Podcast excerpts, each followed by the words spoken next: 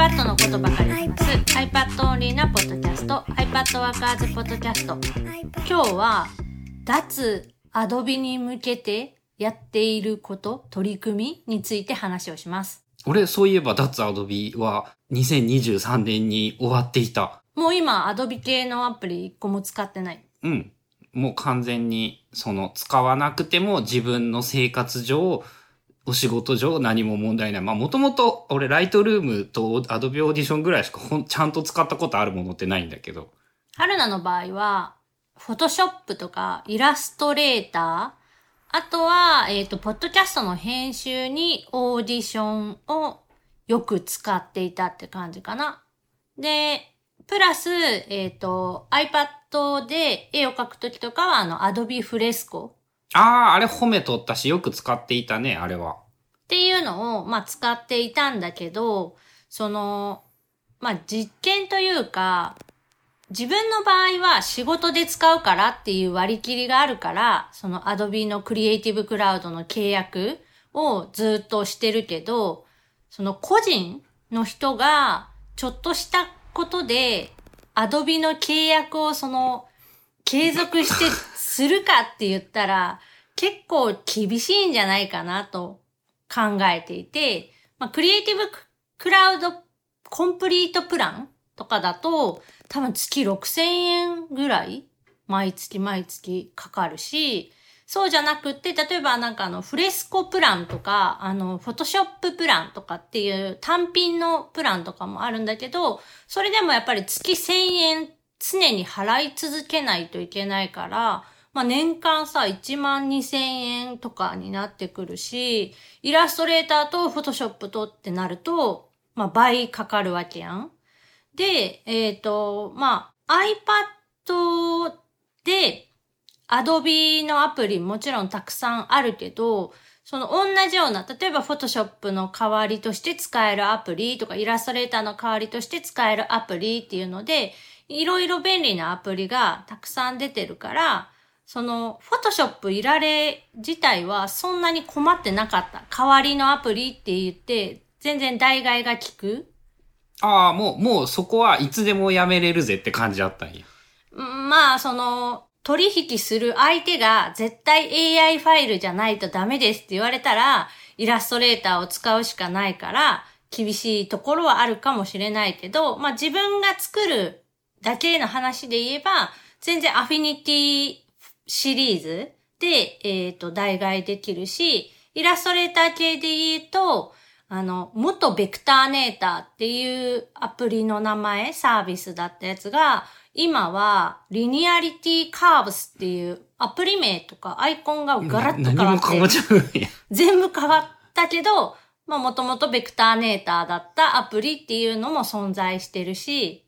で、そういうアプリで全然問題なかった。で、お絵かき系で言えば、プロクリエイトがあるから、うんそんなに厳しくはなくって、唯一困ってたのが、フォトショップ、あと、ポッドキャストの編集に使っていた Adobe Audition の代わり。だいぶ、あの、ニッチな需要やね。まあ自分の仕事環境でうん。欠かせないものとして、やっぱ Adobe Audition すごい優秀でさ、今このポッドキャストのあの収録って、普通にキッチンのそのご飯を食べているテーブルの上に、えーとマイクを置いて、シュ、 Shure じゃないな。今は、えっ、と、 Blue Yeti っていうマイクを二人の真ん中に置いて、両側から喋ってる状態。で、普通に近く、その、結構大きな車が通ったり、えっ、と、救急車がよく通る場所に家が建っているので、割とその、音？まあ、プロからしたらけしからんですよね。っていうのが、まあ入ってたりするんだけど、もうそれを気にしてたら、その、なんていうの、週に一回定期的に収録ができないっていうことで、もうその、ある程度の音質があれば OK だろうっていうところをゴールにして、えー毎週収録をしている。今とかも車がフィーンって通ってったんだよね。で、それが、あの、Adobe Audition の、なんか、ノイズリダクションみたいなうん。やつをかけると、一瞬で消える。Adobe AI 系のさ、やっぱ音とか映像をその AI でうまく綺麗にするはめちゃめちゃ得意だしすごいよね。で、その機能を使ってポチって押したら、そのノイズが消えて、で、さらに、えっ、と、これ多分、その、撮っている時って結構お互いの会話と会話の間に空白っていうか無音なんか考えながら喋ってる時とか特に黙ることがあるんだけど、その空白の部分を圧縮してくれる機能っていうのも Adobe Audition でなんかワンポチでできるから、ポチって押したらもうキュイーンって縮まって、はい完成っていう感じ。で、チャンネルも分けて収録してないので、iPad Workers Podcast に関しては、もう二人で勝手にあの、一個の音声ファイルに録音してる状態だから、そのノイズ消して、えっ、ー、と、無音のところ短縮して、はい、完成っていう感じで、あとは書き出しをしたら OK みたいな。まあ、そういう春なワークフローが相当確立していたいやんな。そう。あの、なので、めちゃくちゃその短時間で、ボイスメモで録音したやつを、えっ、ー、と、なんかポイって Adobe Audition に入れて、で、BGM とかももうすでに入った状態のなんかテンプレートファイルみたいなやつをずっと繰り返し使ってたから、そこに投げ込んで、あとはポチポチってしたら、はい、完成っていう、まあ、感じで作ってた。で、それの代替だけがなかなかやっぱり見つからなくって、音声編集自体はもちろんいろんな他のアプリでもできるし、まあ、言ったらさ、えっ、ー、と、動画編集アプリを使って音声編集することもできなくはない。まあ、まあ、できなくはない。ただ、やっぱその、アドビオーディションに匹敵するその賢さ特に自分の場合は、えっ、ー、と、そのノイズを消すっていうのと、えー、無音の短縮が簡単にできるやつっていうのを探してた。で、そこで、えっ、ー、と、まあ、結構前からある iPad のアプリなんだけど、えー、フェライトっていう、ポッドキャスト編集アプリ？あれは、ポッドキャスト専用というか、ポッドキャストのためのアプリだと思う。で、昔々になんか、あの、聞いて、アプリは試したことがあったんだけど、まあ、そこまで、その、素晴らしいとは思えなかった。で、最近、その別のアプリをプラグインとして読み込むみたいなことが、えっ、ー、と、普通にできるっていうので、もう一回試してみたら、意外とよくって、で、これならもしかしたら Audition、Adobe Audition から乗り換えできるかもしれない。さらに、これができれば iPad だけでその作業がすべて完結できるからめっちゃいいやんって思って、まあ、頑張ってる途中。途中俺はね、ちなみに、その去年の10月、11月ぐらいだったかな、なんかふと思い立ってで、ヘライト使い始めて、これでできるようになって、もうめっちゃ満足できたよっていうのをそういえば iPad Workers にも記事を書いたりしたよ。今度公開されるやつかな、タイミングで言うと。で、実は、えっ、ー、と、第117回目のところから、その Adobe Audition じゃなくて、えー、フェライトのアプリを使って音声編集をして、えっ、ー、と、配信しているので、多分聞いてもらうと、そこでガラッとなんか雰囲気が変わる。で、さらに、それもまだちょっと調整しながらやっているところがあるので、多分117、118とかちょっと音がちっちゃいっていうか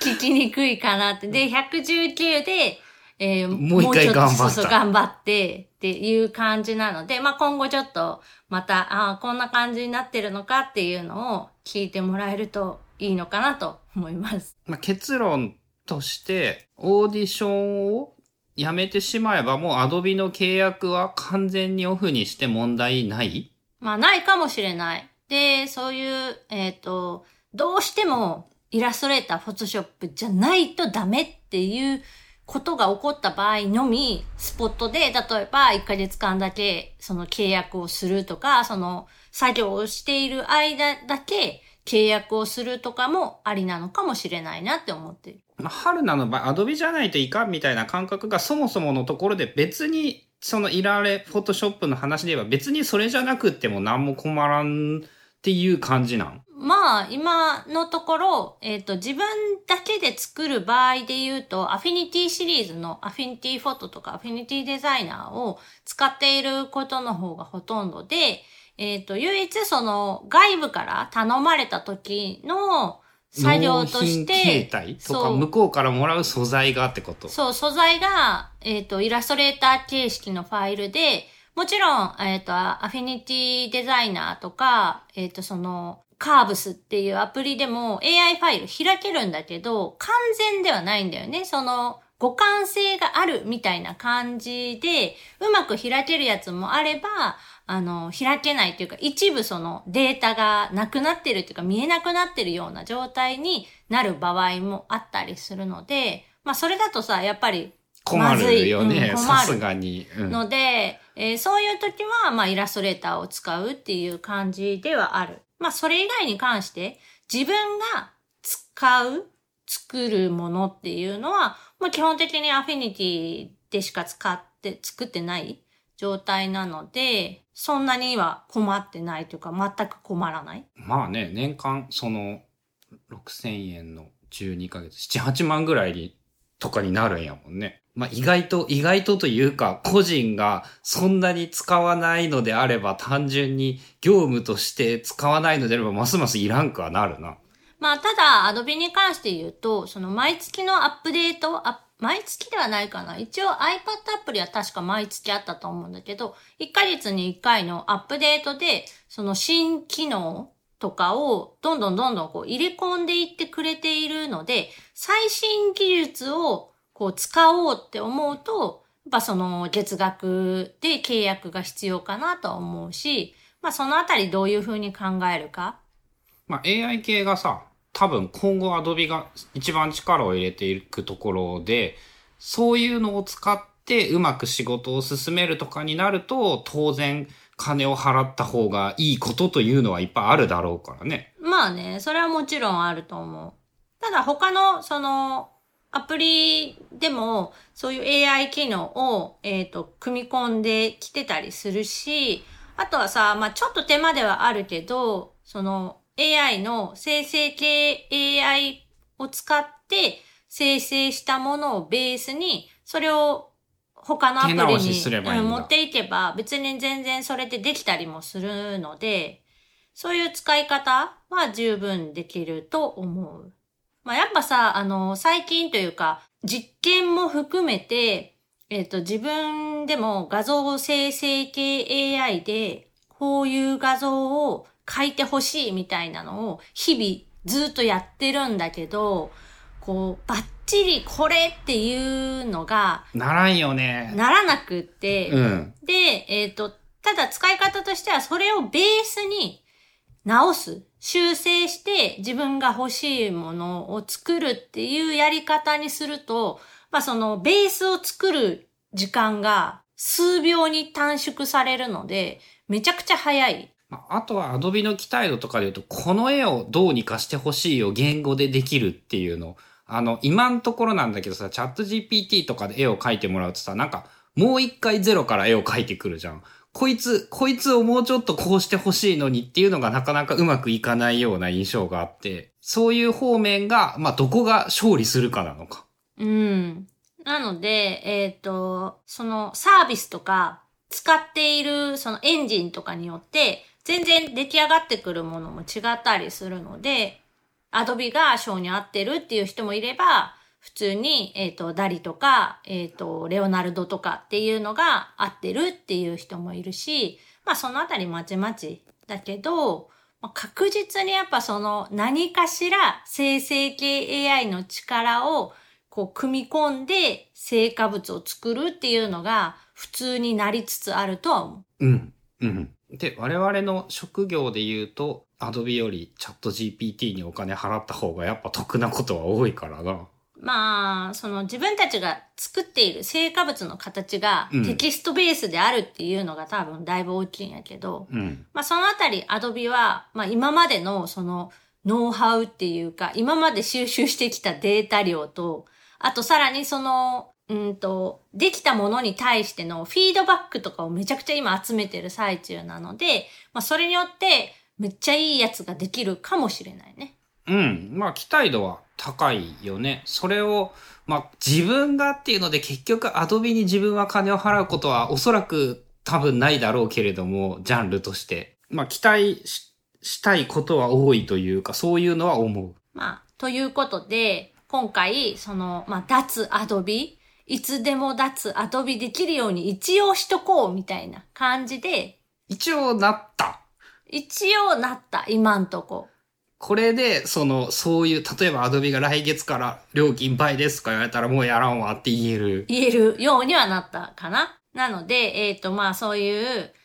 うーん、まあこういうサービス、アドビに限らずなんだけど、いつまでも、その、永続的に使える保証なんていうのはもう全然ないから、ある程度、その、そのサービスだけに依存するとかさ、そういうサービスがないと、アプリがないとできないことっていうのはできるだけなくしていきたくって、うん代替えというか、その、代わりに使えるアプリサービスっていうのを、日々のうちに研究しといた方がいいんじゃないかなというお話でした。番組への感想やリクエストなどは、シャープ i p a d w o r k e r s のハッシュタグをつけてツイートしてください。それではまた来週 iPadWorkers ポッドキャストでした。